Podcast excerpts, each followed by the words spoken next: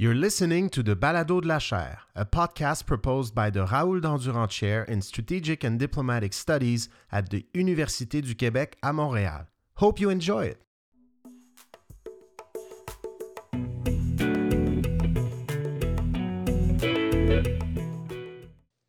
Welcome, everyone. Thank you very much for being here today. Uh, my name is Danny Gagné, and I am the coordinator of the Observatory on sorry multidimensional conflicts of the Chaire Raoul Dandurand. Our observatory was uh, created in 2019 uh, with the mission statement of raising awareness uh, towards cybersecurity, as well as to stimulate the creation of a much needed academic uh, expertise on the subject. Since our inception, we have been addressing the strategic risks, risks sorry, that countries such as Canada are facing in this new battlefield. Uh, this is precisely, of course, why we are here today. Uh, in 2016, the American uh, electoral process was disturbed by uh, Russian foreign influence campaign in which disinformation was spread on social media in the hope of stirring unrest among, uh, within the population, the American population. On January 6, 2021, of course, an angry mob stormed the uh, Capitol building, uh, and some of the participants were radicalized on social media, using, well, in which disinformation, such as what we have uh, observed in 2016, played, uh, of course, a, a significant role. Uh, with the midterm elections in just a couple of days, the, United, the United States are at a crossroads. So now uh, we uh, can we observe foreign influence in the upcoming elections? What are the risks that the United States uh, are facing, and what could be the aftermath of this election? So that are the questions we are going to try and answer today. Before, uh, before going any further, I would like to thank all the people who made this conference possible. Thanks to our executive direct director, uh, Louis Collerette, Ivana Potex, head of communications, Françoise Conea, who made this uh, conference possible, my fellow researcher, uh, Mr. Alexis Rapin, Frédéric Gagnon, president of the observatory, who unfortunately could not be with us today, uh, I would like to thank, of course, our flagship, the Chaire Raoul Dandurand. Uh, the Chaire uh, will organize similar events uh, in the next couple of days. Uh, I would like to thank the CORIM, so uh, the Conseil des Relations Internationales de Montréal, for partnering with us to diffuse the information on this event. And of course, at last but not least, I would like to thank Dr. Bilyana Lilly, who accepted our invitation and made it all the way from California to be with us this, uh, this afternoon. So thank you, Bilyana. Uh, Dr. Lilly is the author of the book Russian Information Warfare, which she will be talking about today as well as the uh, Director of Security Intelligence and Geostrategy as uh, the uh, Krebs Stamos Group. Dr. Lilly is a leader on cyber security and information warfare uh, with over 15 years of managerial, technical, and research experience. Dr. Lilly helps boards and senior executives to make strategic decisions while accounting uh, for evolving cyber and geopolitical risks. She's a mentor and speaker at DEF CON, CyCon, the Executive Women's Forum, and the Warsaw Security Forum. She has worked at the United Nations, Deloitte, and the RAND Corporation. She is also the author of the book Russians' Foreign Policy Towards Missile Defense. She has a PhD uh, and three master's degree, including a master's degree from the University of Oxford, which awarded her with a distinction. And finally, she has, uh, I think we can say, the, the honor. Uh, she has been denounced by Russia's Ministry of Foreign Affairs. so, Dr. Lilly, once more, thank you very much for being here today. I'm sure the, the public is eager uh, to hear about your book and your research interests. Uh, so with no further ado, I give you Dr. Bilyana Lilly. Hello, everyone. Can you hear me well? Awesome. So, Danny, thank you for this awesome introduction, and I'm really glad to be here. It's my first time in Canada, and I've loved what I've seen so far. So, thank you for having me. The topic today is the interference or what types of interference we could expect against the 2020 US elections. And my expertise has been on Russian interference, but I'm more than happy to talk about other nation states that are likely to interfere in the elections and the information that we already have about China and Iran. And Danny, perhaps we could cover this in the Q&A afterwards. But I will focus on Russian interference and because I wrote a book on this and I've been working on this topic for about six years now. And this is the structure of the presentation for today. I will first talk a little bit about what is Russia's doctrine of a foreign policy doctrine that enables Russia to conduct the activities that against the election infrastructure and against different targets in the West. And that doctrine, according to Russian documents, is the doctrine of information warfare. And I'll quickly define it for you because it will show us what types of activities the Russian government is capable of or enacting or launching against um, Western states. Then I will show you a few examples of how the Russian government has operationalized that doctrine on the ground. And in my book that Danny mentioned, I looked at seven cases of Russian interference or seven cases of Russian information warfare. And here I will cover three. I will cover the um, interference in the US elections in 2016. I will cover the interference, Russian interference in French elections in 2017 and in Norway in 2016.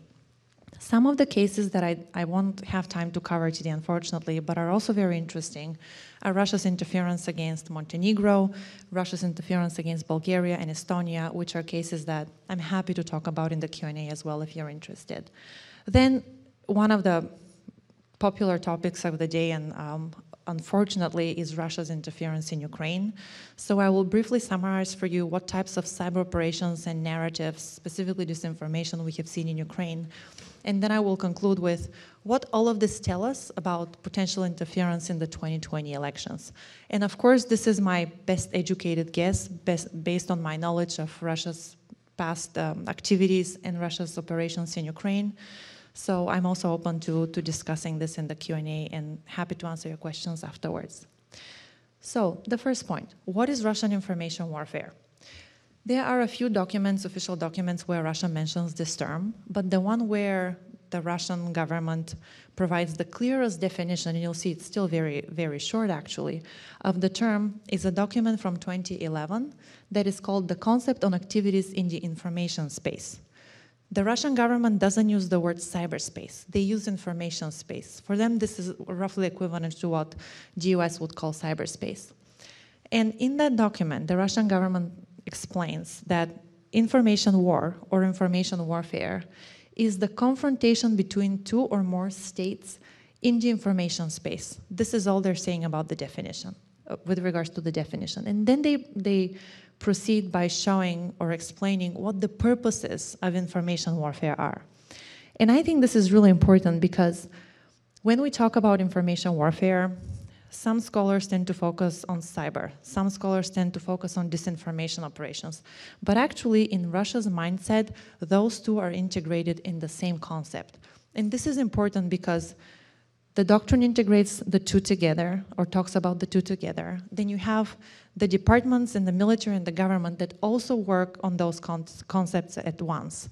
And in the US, for example, in US doctrine and then respectively in um, the way the US organizations and institutions or agencies are structured, you have different agencies responsible for those two separately.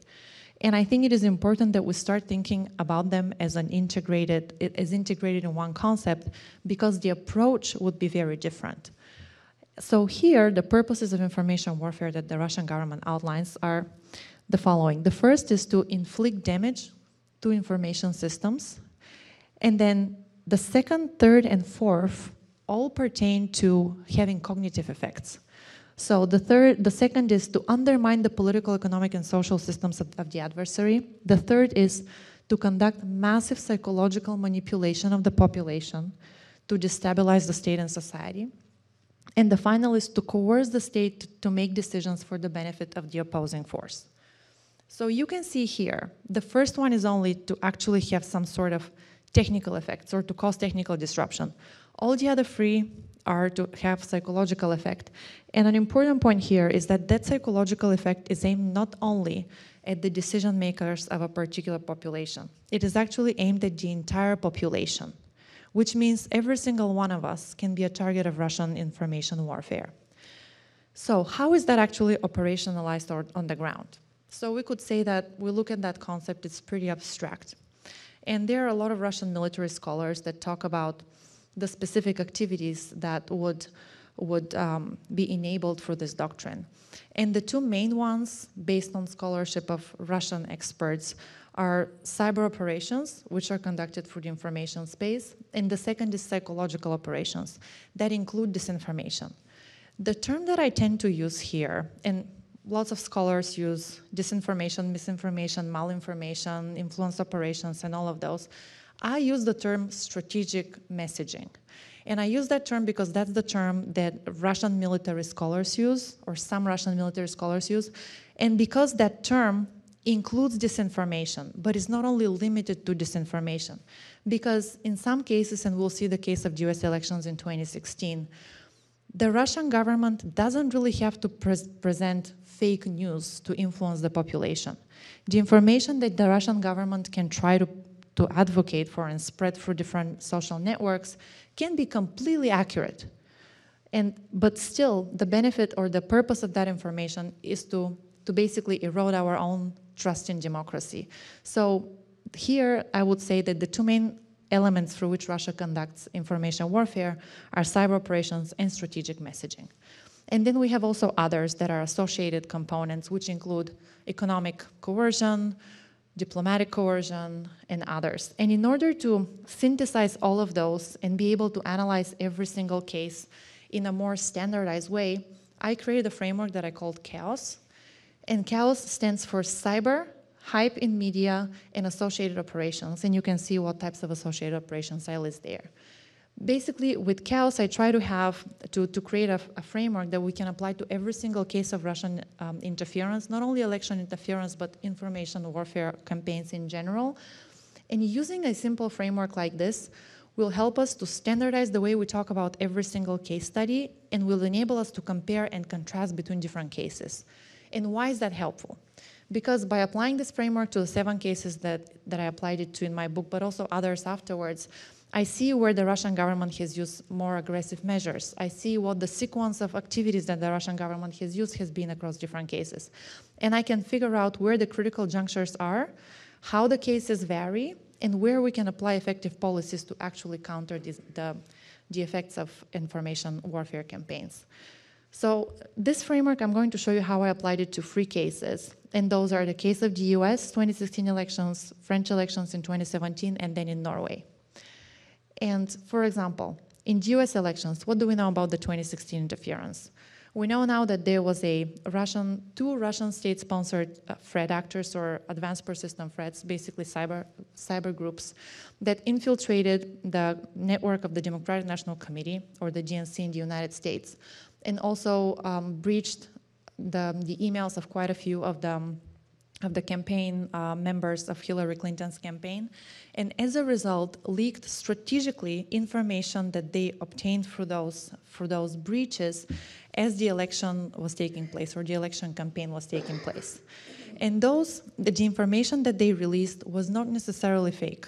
It was a lot of accurate information about Hillary Clinton's campaign, about um, conflict with, conflicts within the campaign, about the fact that she had the questions for certain uh, campaign debates or political debates in advance. So all of that information was accurate, but it was sensitive and it was released to the public.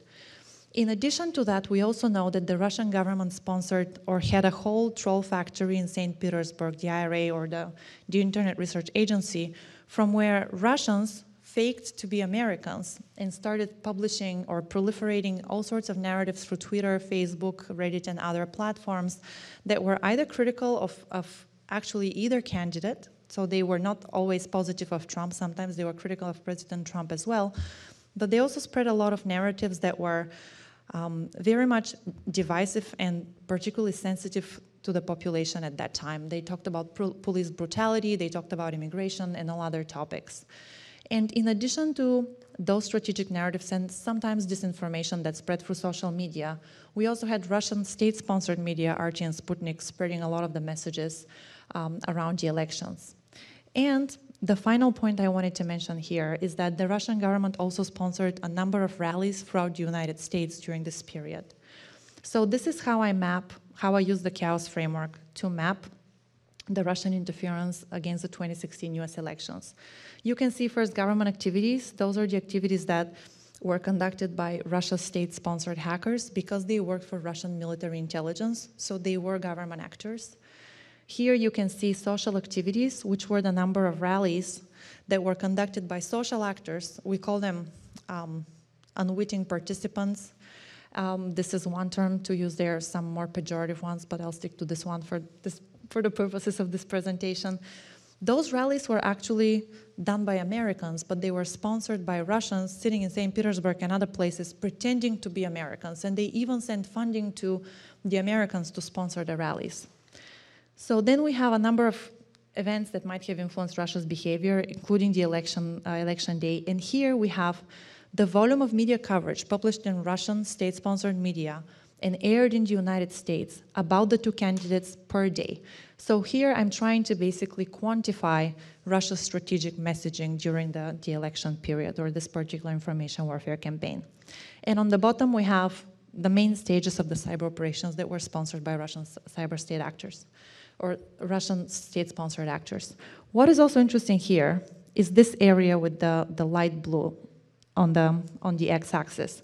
This is the number of articles in Russian state-sponsored media that pertained to the information that was released from the DNC hack. So in the States, we call this a hack and leak operation.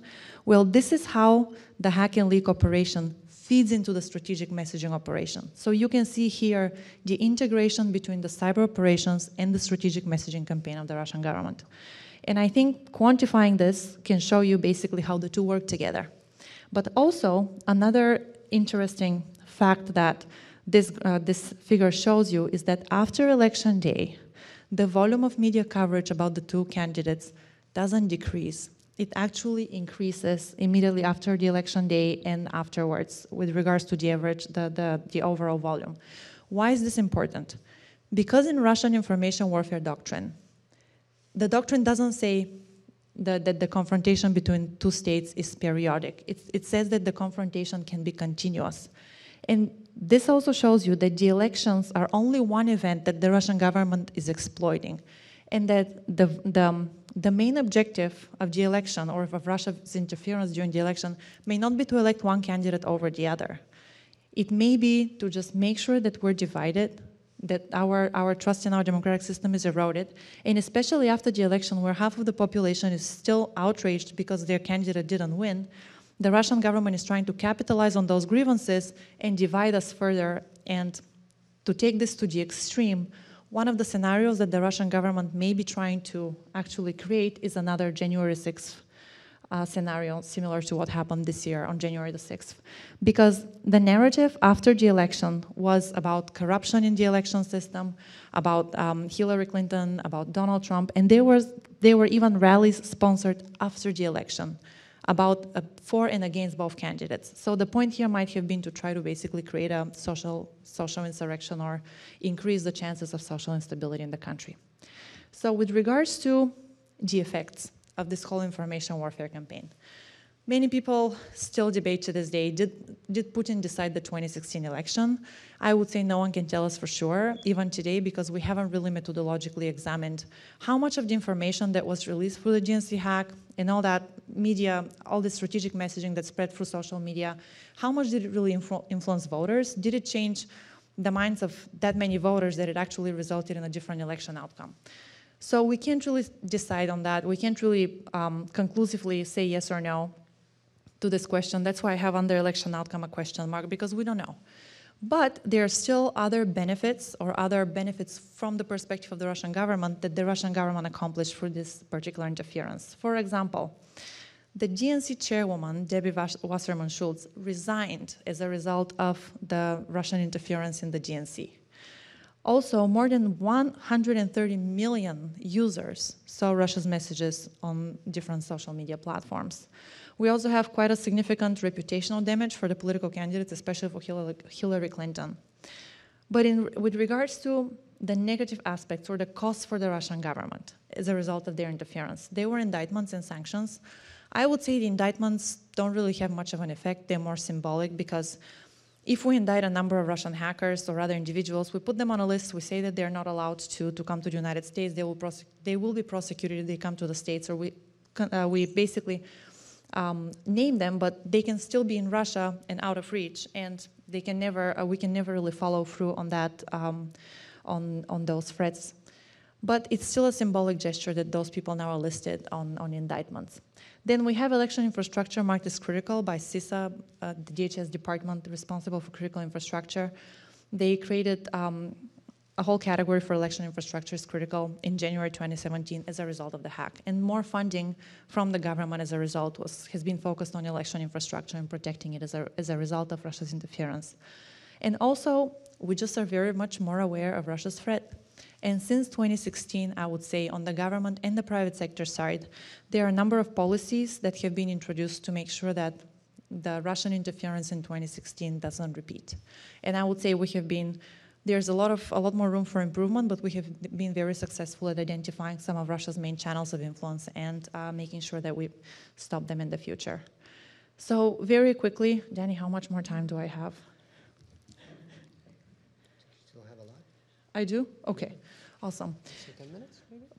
I can do 10 minutes. Thank you. So let's see another case. So the Russian government I would say overall, thought that the 2016 interference was successful from the perspective of the Kremlin. And um, another main, main point that I um, should mention here now that I, I realize I have a little, little time to do that is Russia's concept of great power. To the Russian government, although there were a number of indictments and other costs that followed as a result of Russia's interference, the fact that the Russian government was in the news for so long is a win for Putin. Because for years, the Russian government, and there's a lot of scholarship on this, has been trying to portray itself as equal to the United States. And they list quite a few, a few different elements for that culture and their involvement in the Second World War and, and, and uh, victory from there. And they also list nuclear weapons as one of the, of the platforms or, or the, the domains um, under, in which they are on par with the United States. So the fact that we, we talked about Russia's interference in the elections for so long really elevated their status as a, as a bad actor, as a villain in foreign policy. But negative publicity is still publicity, and I would say in the eyes of President Putin, that is a, that is a win for the country. So, France 2017. Well, the French has elect, had elections, if you remember, very, um, very much a few months after, um, just, just a few months after the United States. And the Russian government tried to to recreate their success from the 2016 elections in the 2017 elections um, in France. We had President Macron, who was then a candidate for, for the presidency, and we had him compete against Le Pen, who was uh, the, the leader of the, of the National Front Party in France. The National Fr uh, the Front National Party, I, I think, yeah, was the, um, the main party that was competing against Macron, Macron's party En Marche. And we have clear evidence that uh, that um, Le Pen's party was sponsored by the Russian government. So the Russian government had very much interest in making sure that Le Pen wins the election. There, was, there were several financial transactions from a Russian bank to Le Pen's party before the elections, and we know that the, the two leaders have also communicated. So uh, Macron and Macron's um, election presidential campaign was very much aware that they may face similar interference from the Russian government, so they took measures in advance, and kudos to them for doing so. They made sure to train their staff on basically to provide cyber, uh, cyber training and awareness to their staff members. They made sure not to communicate anything sensitive via email, but to have phone calls and, um, and uh, in-person discussions on topics that were sensitive to the, to the campaign. They also made sure to include fake information or false information in their emails and on their networks because in fact the Russian government did manage to, to breach the networks of the, the Macron campaign, but the information that they found was not as, as salacious as the information that was found during the DNC hack or as a result of the DNC hack in the 2016 US elections. So Macron, the, the, the presidential campaign of President Macron, then candidate Macron, made sure to be prepared for a potential Russian breach on multiple levels. So when the Russians breached their networks of the En Marche campaign and then released some of the information, the information didn't really spread on social media or, or uh, national media or Russian state-sponsored media as much as it did in the 2016 US elections. And we have here the, just the major, the, the chronology of the major cyber operation at the time and the volume of the media coverage. But here you see the percentage or the, the, the proportion of the strategic messaging in Russian state-sponsored media that pertains to the Macron leaks, they were called Macron leaks at the time, basically the information that was taken from the from the Macron hack, um, Macron, Macron hack was very small in comparison to what it was in the United States. So the same strategic messaging and the same pattern and operation that, that seemed to have worked better in the US didn't really work in France. We also had very, um, the Macron campaign was very also well prepared to counter disinformation narratives or strategic messaging, messaging in general from the Russian government. The moment there was a some, some fake fact, fact or information about Macron, uh, him or a member of his, his campaign or other representatives were immediately, would immediately counter that narrative. So they were very quick with response, responding and um, identifying disinformation as well which is, it's proven has, has worked in many cases and is a way to counter disinformation. So in this particular case, we could say that the, the Russian operation wasn't as successful. What is also interesting in this case to, case to see here is that there was information about the Macron leaks and in general the volume of strategic messaging about the campaign continued after the election, which also shows you here, similarly to the previous case, that information warfare from the Russian government is, is conducted continuously. So, was this a successful campaign? Probably not so much based on, based on my research. Um, also, RT and Sputnik, which, was, which are Russia's two main state-sponsored media, were designated as organs of influence here. There's even a wonderful video. Um, whenever I feel like we can do better I feel down, I actually watch it. It's Macron, President Macron is at a press conference next to President Putin, and I don't think President Putin was prepared to hear this. I don't think Macron told him he's going to do this in advance because they're next to each other and they're on film. You can probably see this on Twitter on, or YouTube. And President Macron says, RT and Sputnik are organs of influence. He literally says it on the mic next to President Putin, and President Putin doesn't respond. He didn't know what to do.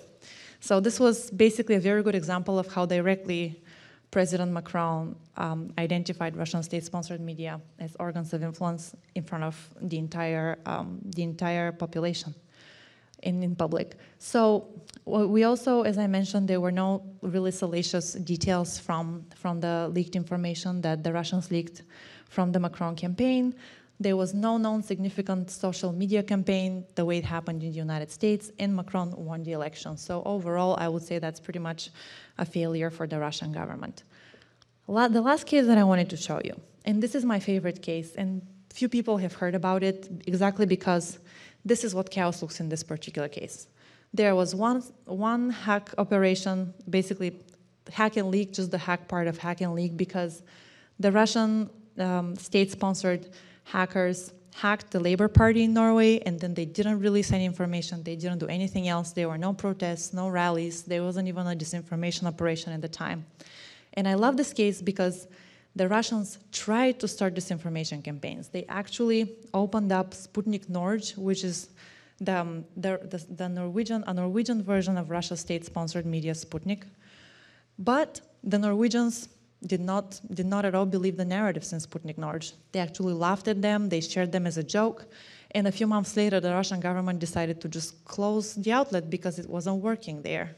So I would say the Norwegians are a great case study to, to examine further and specifically to look at why is it that in Norway Russia's information warfare campaigns aren't as successful as they are in other cases. And I think that, at least from what I have read, and I think if you have researchers, master students, PhD students that are looking for topics to explore, I'll definitely focus on Norway because and try to understand why are the Norwegians so good at countering information warfare. Some of the reasons that I have seen in the literature are that the Norwegians are very well educated. They're, they're taught to be skeptical consumers of information very early on in their, in their life, already in high schools. And also, the level of corruption in Norway is pretty low. And one of the ways in which the Russian government manages to influence different countries is through sponsoring political parties, for sponsoring social media, for sponsoring actual media on the ground, journalists. And those operations aren't really possible in Norway, or those channels of influence aren't really possible in Norway because the Norwegians are very transparent with their funding, very transparent with their contacts in, in relation to or in comparison to other countries. So, okay, let's talk about Ukraine. Ukraine 2022. What are the types of cyber operations and, and strategic narratives that we're seeing there? Before we focus on that, I just want to pause and mention Norway is the very first large scale war that is happening on European ter territory since World War II. And this is incredibly important. The, the barbaric activities that we've seen there, the war crimes, they're absolutely unspeakable. And what I'm going to focus on right now, the information domain, is only one aspect of this entire horrible, horrible war that is happening in, in Ukraine. So, what are we seeing in cyberspace and the information space uh, from, from the perspective of the Russians? We have a number of cyber operations that have already taken place, and we're still learning about what's, what types of effects those cyber operations have had, even how, like, what they have been, because the war is still ongoing. But we know from Viktor Zhora, who is the head of cyber, cyber security in Ukraine, that there have been at least 1,600 major cyber incidents since the beginning of this year. And we also have an increased number of, or incidents of very disruptive and disruptive cyber operations against Ukrainian targets. And those specifically include DDoS, data wiping attacks, and we have espionage campaigns, but the data wiping attacks and the DDoS attacks are the most disruptive types. And we have specifically data wiping attack, attacks, a number of new malware families that have been used against Ukrainian targets, and some of them have also spilled over to other countries, including, including Germany. So that's one of the issues why we should, be, we should be paying attention to the war, because of the potential for spillover effects. With regards to disinformation campaigns, there have been so many different narratives about Zelensky um, having left the country, about Zelensky being incapacitated or being sick, about Ukrainians um, being Nazis, and you name it. But the ones that I think are important for us to pay attention to, because we could see similar types of operations against our countries, are the operations where the Russians have used basically unite cyber operations and disinformation. It's almost like a hack and leak uh, operations, but I call them actually hack and demoralize. Because, for example, I give you two examples here. The Russians first have hacked Facebook accounts of, of Ukrainian commanders. And without saying that it's the Russians, they have used the accounts to spread information to the soldiers that they should surrender. So this is, they've used the hack, basically breaching the networks of the, the, the accounts, uh, the Facebook accounts of the, of the commanders, and then through them leak this information to very, very strategically to soldiers. Another example is when the Russians hacked two radio stations in Ukraine and again, it, they didn't say that they, it, it, was the Russians behind the narratives, but they spread the information that Zelensky was sick. So imagine you're a soldier on the battlefield and you know how important Zelensky has become for this war. President Zelensky is literally like the icon of the war at the moment. And you're fighting on the battlefield and you hear that he's hospitalized. What will happen to, to your will to fight?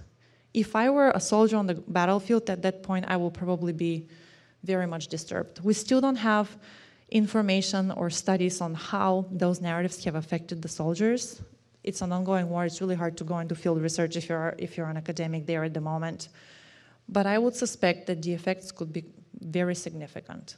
So those are the types of operations we have seen.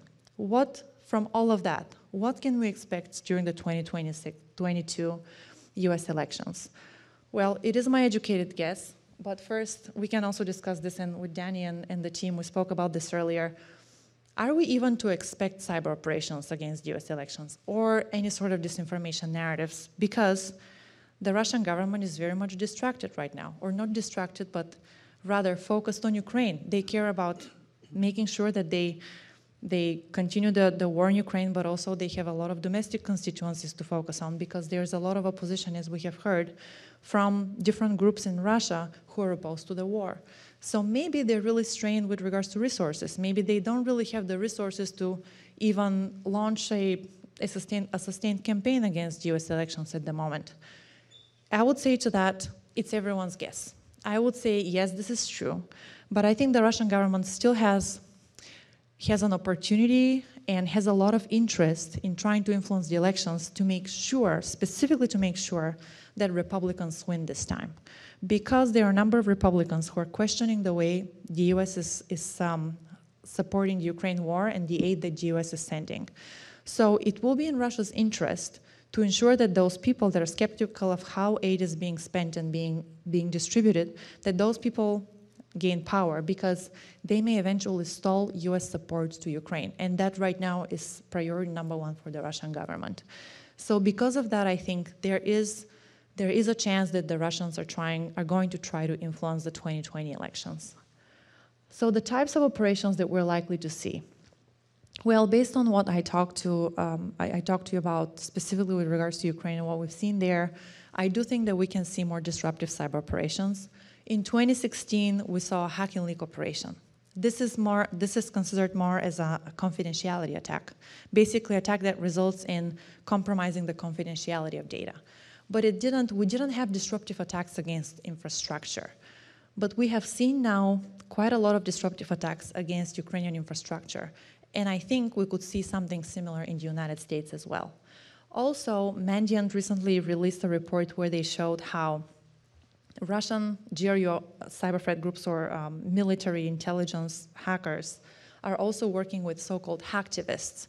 And the boundary there is always murky. When we say non-state actors or hacktivists who are supposedly not working on behalf of the Russian government or are not, are not on the Russian government payroll, we, we, we describe them as hacktivists, but in, in Russia and in the Russian context, it's very hard to say where the boundary is because it is known or suspected by a lot of researchers, including myself, that even the hacktivists that are supposedly not working for the government are very much under the government's control. So we could say so-called hacktivists, and Mandiant has demonstrated how, or shown in a few uh, case studies or a few uh, campaigns that they discovered, that the Russian clear, clearly state-sponsored cyber threat groups are also working with hacktivists now maybe because they want to obfuscate their, their, their tracks, maybe because they're coming up with more creative, creative cyber operations, maybe because they're limited in terms of resources. We don't really know what the answer is, but it is a fact that now they're working together. So we could expect similar types of scenarios against the United States as well during the, the, the midterm elections. Uh, also, what we have observed is that in the disinformation space or in the way the Russian government spreads strategic narratives, there is also this diffusion between state and non-state actors at the moment. Ever since Ukraine started, or the war in Ukraine started, um, or basically intensified again because there has been a war since 2014, but ever since it intensified in February, a lot of countries have closed down Russian state-sponsored media outlets, and as a result, the Russian government has has come up with more creative ways to spread disinformation and strategic narratives, and is using now the official accounts of Russian politicians and the official accounts of Russian embassies to amplify narratives from non-state actors or fake personas that are spreading disinformation that is positive of Russia. So this is um, one, I would say, one tactic that we may also observe during the, elections. And of course, protests. The Russian government is very well known to have subsidized, either financed or trying to, or um, influenced in other ways different protests in the United States, but also in other countries. And I would expect them to try to do that again. So I think this may be my last slide. Yes, thank you very much for your for your attention, and I'm happy to answer your questions. And this is the book that I wrote. It's based on my PhD at the Rand Corporation, and it has the case studies that I showed you, and a few others. So if you're interested, um, feel free to purchase it. Thank you.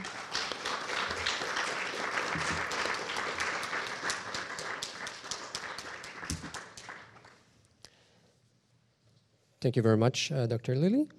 Uh, so, very interesting presentation. I would, I would now uh, like to ask you a couple of questions uh, pertaining um, to the upcoming midterm elections. Um, first of all, uh, we can see that Russia has been particularly active on different platforms, uh, spreading disinformation and fomenting anger, especially on social media, of course.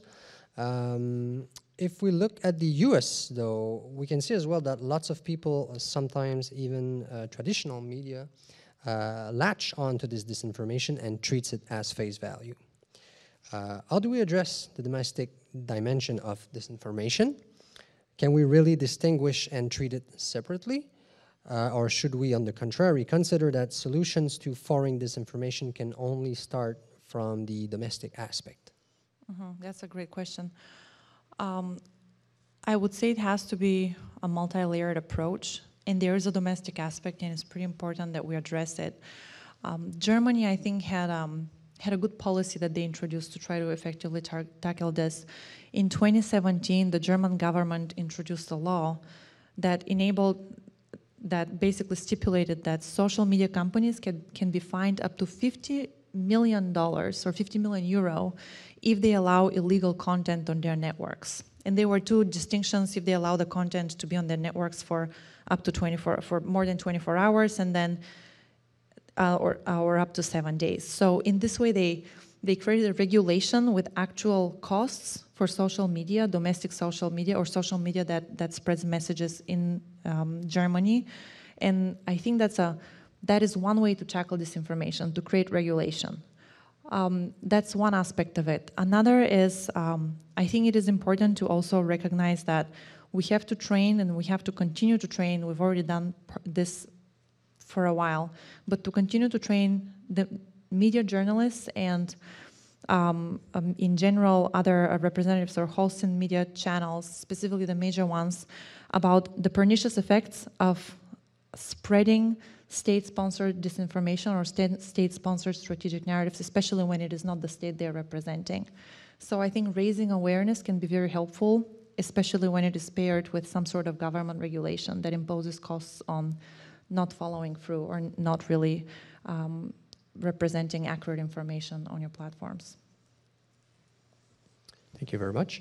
Um, so, I think it's a safe bet to say that foreign influence will continue after the midterms. You had a, a pretty safe, uh, uh, educated guess, like you said, uh, about what was going on right now. Uh, what do you expect to see uh, after the midterm, the midterms? What patterns do you do you think we can, we- we're going to be able to observe, depending, of course, on the party that comes out as the, the winner of those elections? Based on past uh, past Russian tactics and what types of narratives they've spread, I would say if the Republicans win, then it is it is beneficial for the Russian government because of their potential criticism against and skepticism against Russian against U.S. aid for Ukraine. If if the Democrats win, if the, the Democrats win the House, I think then we will see a lot more a lot more information about fraudulent elections, a lot more information about corrupted, corrupt uh, Democratic representatives.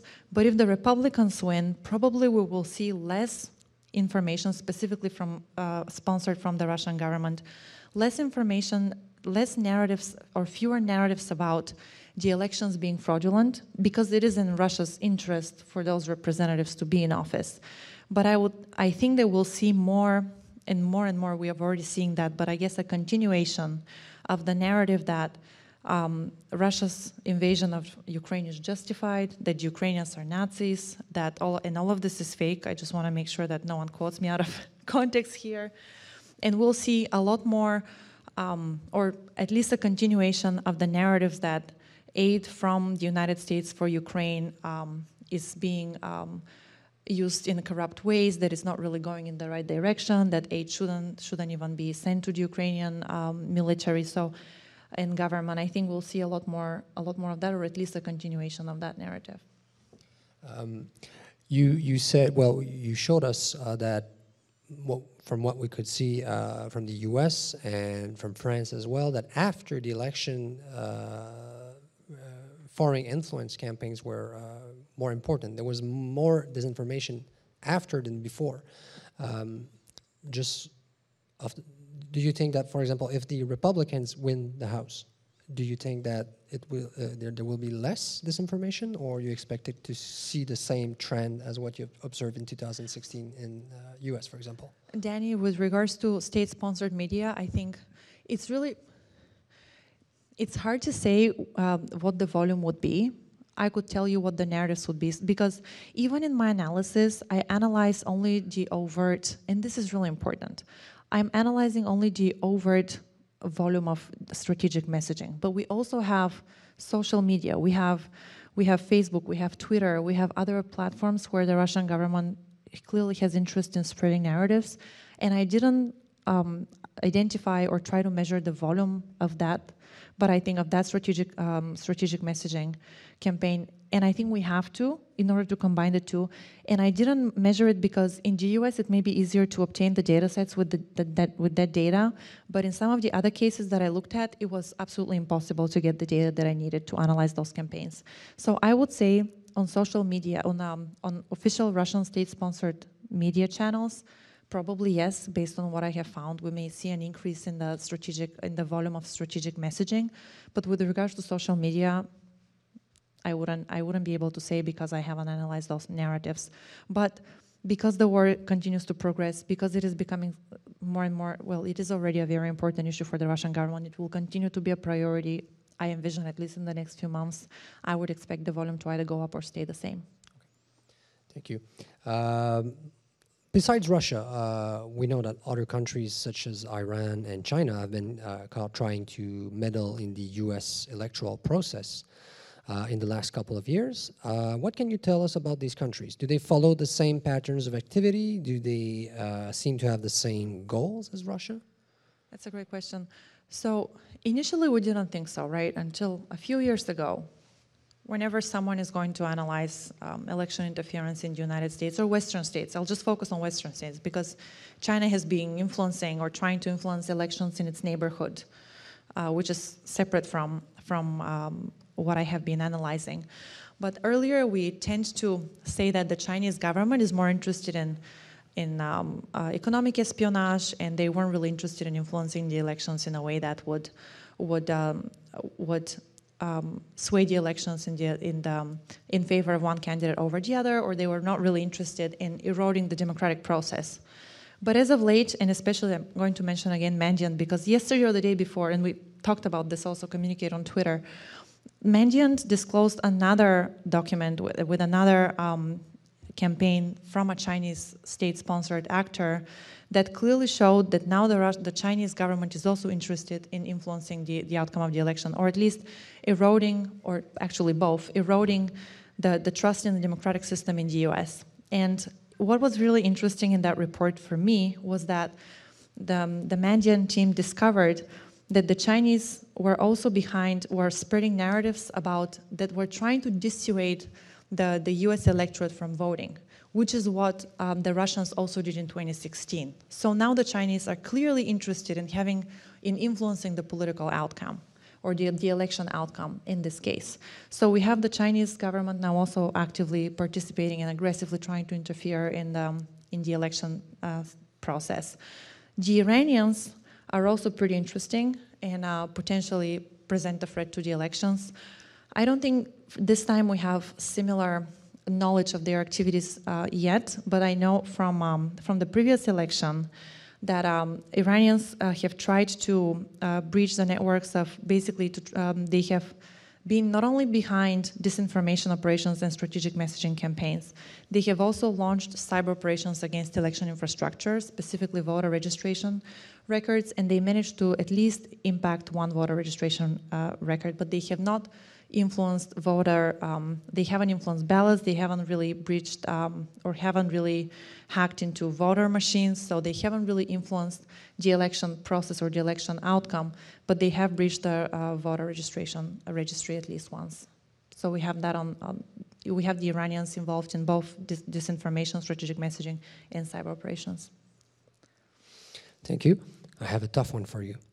Uh, last August, the analysis company Graphika published a, a report exposing a, a, vast influence campaign believed to have been handled by uh, actors established in the U.S. And there have been suspicion that the U.S. government might have been, uh, might have played a role in the, in this campaign. Uh, so far, it seems that we in the West have been rather reluctant to use disinformation and foreign influence because it is seen as a treacherous, uh, treacherous enterprise. Do you think the West is now considering or even starting to join the disinformation game? And if so, do you think this is a good idea, at least strategically speaking? I'm not speaking on behalf of the US government. just, just I want to start with that. So Micah McCutcheon, who is the COO of the Krebs Stamos Group, said to me, we've discussed this issue several times, and Micah said, you cannot fight lies with lies. And I want to credit him from this, for this phrase because it's very elegant and it, I can start explaining my position from there. I don't think we can fight lies with lies, but also I think using disinformation as a tool also would discredit us in the long run because it erodes our own reputation as a country that, that um, is opposed to that sort of method. On the other hand, this is a whole military domain now. Cyber, cyber and information warfare, those are, those are used against us. And I think ceding that entire military domain and saying we're going to take the high road, the high ground, and we're not going to use that sort of narrative ever is also naive. But I think in very limited circumstances, this may be justified, such as if we have to capture terrorists, if, if we have to somehow use them in, in very extreme circumstances. But what has to happen is that we have to have a clear code of ethics on the basis of which the US government very, uh, very publicly articulates under what conditions disinformation will be justified. And those have to be very limited. I don't endorse our, our I, don't, I wouldn't say that we should use disinformation the way the Russian government or the Chinese government is using it to influence elections of foreign nations. Not at all. But we have to have a doctrine that clearly explains under what conditions and what scenarios this is allowed. And also explains clearly what disinformation is. Because how about sarcasm? If I'm the US government, and we know that it's pretty effective because we see NAFO and the Ukrainian government itself tweeting a lot about uh, Russian cyber attacks, and I look at those tweets and I pay attention. But sarcasm is also not factually accurate, so or it doesn't have to be. So what do we call that?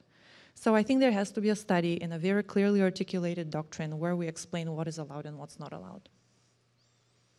Thank you very much. Uh, well, thank you for sharing your perspective and your comments on this uh, pressing subject matter. Uh, Dr. Lilly? Thank you very much uh, for accepting our, our invitation, and I hope we will see you in Montreal again in the future. Uh, once more, I want to extend my deepest uh, appreciation to the staff of the Chaire Raoul Dandurand, uh, who made this conference possible. Finally, of course, thank you very much to everyone in the public for being here today.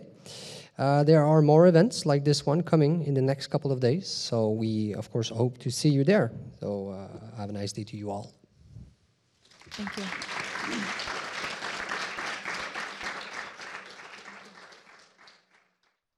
Thank you for listening to the Balado de la Chaire. Stay tuned to our activities and publications by visiting our social media Facebook, Twitter, Instagram, or LinkedIn. You can also visit our website at www.dandurand.uqam.ca.